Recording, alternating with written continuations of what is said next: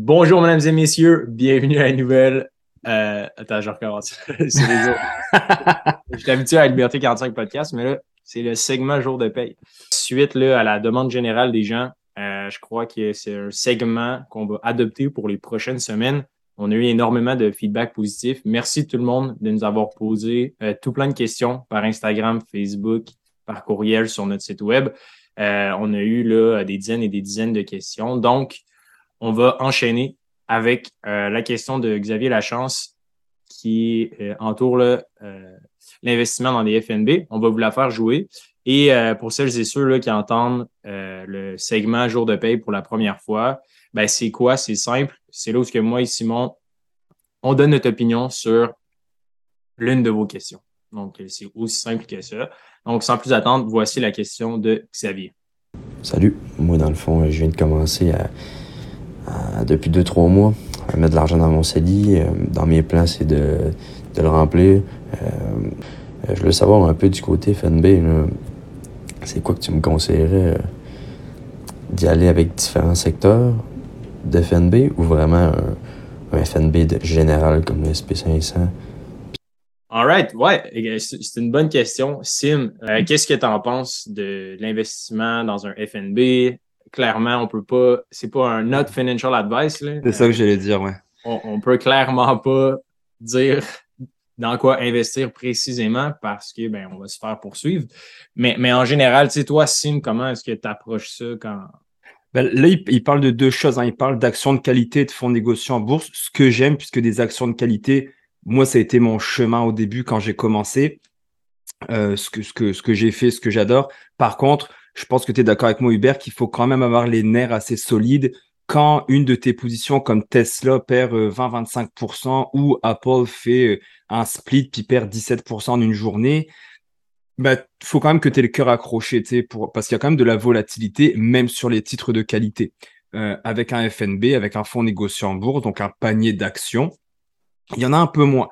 Personnellement, ce que j'aime au niveau des fonds négociés en bourse, donc de ce qui parlait Xavier, j'aime avoir un 60-70% d'un fonds qui est très diversifié, justement comme euh, le SP500, comme euh, le Nasdaq, le Dow Jones, le, le, le, la bourse de Toronto, et le reste, le 40 ou 30% d'avoir des fonds plus sectoriels. Donc, admettons, euh, moi, j'ai un fonds qui, qui regroupe beaucoup comme VFV et le reste, ça va être, admettons, un 10% dans les finances, un 5% dans l'immobilier, etc. J'aime me diversifier. Est-ce que c'est la bonne chose à faire? Je le sais pas, mais pour moi, ça a été ma recette, euh, ma recette euh, gagnante.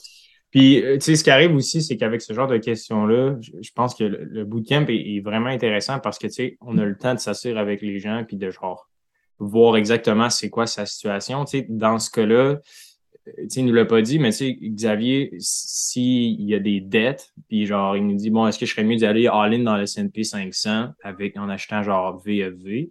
Ben, tu sais, clairement, non. Tu sais, c'est quel, quel genre de dette Si tu as une carte de crédit qui est loadée, je dirais, commence par rembourser cette carte de crédit-là. Rembourse les, les mauvaises dettes, là, les mauvaises dettes étant genre les cartes de crédit, les prêts auto, etc. Les bonnes dettes, c'est genre un prêt étudiant, une hypothèque. Genre, ça, ça fonctionne bien.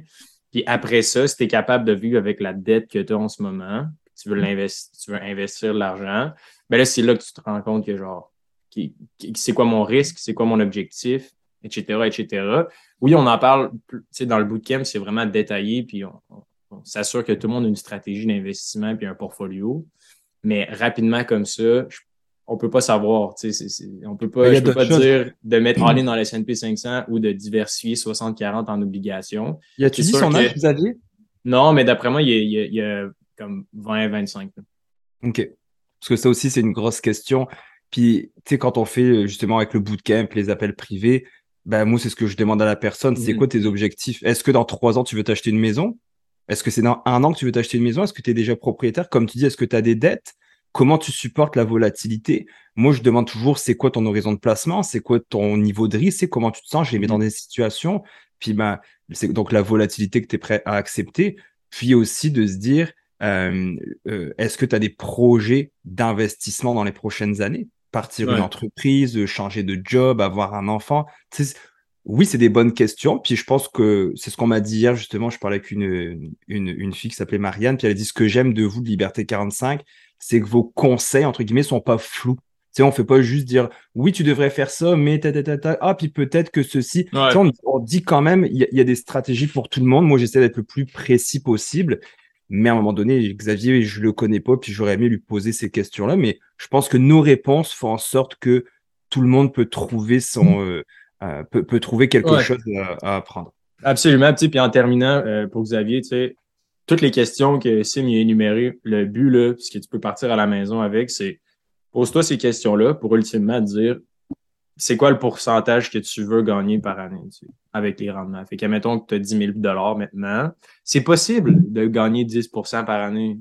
C'est possible de gagner 15% par année. C'est possible de gagner 20% par année à, très, très long terme. Puis évidemment, il y a des années que si tu vises plus 15% de gains par année dans ton portfolio, tu vas avoir des années à plus 30, tu vas avoir des années à zéro, tu vas avoir des années à moins 15, tu vas avoir des années à plus 45 aussi. Fait quand, quand Sim parle de fluctuation, c'est genre c'est quoi le risque que tu es prêt à prendre en considération? Puis plus tu es vieux, puis moins tu as de temps devant toi, ben moins tu veux avoir de fluctuations. Parce que quand tu dois check out dans un an ou deux, ben c'est poche quand tu prends ton argent puis des gammes à moins 30 au moment de décaisser. c'est un peu le, système sur lequel euh, je t'amènerai à réfléchir.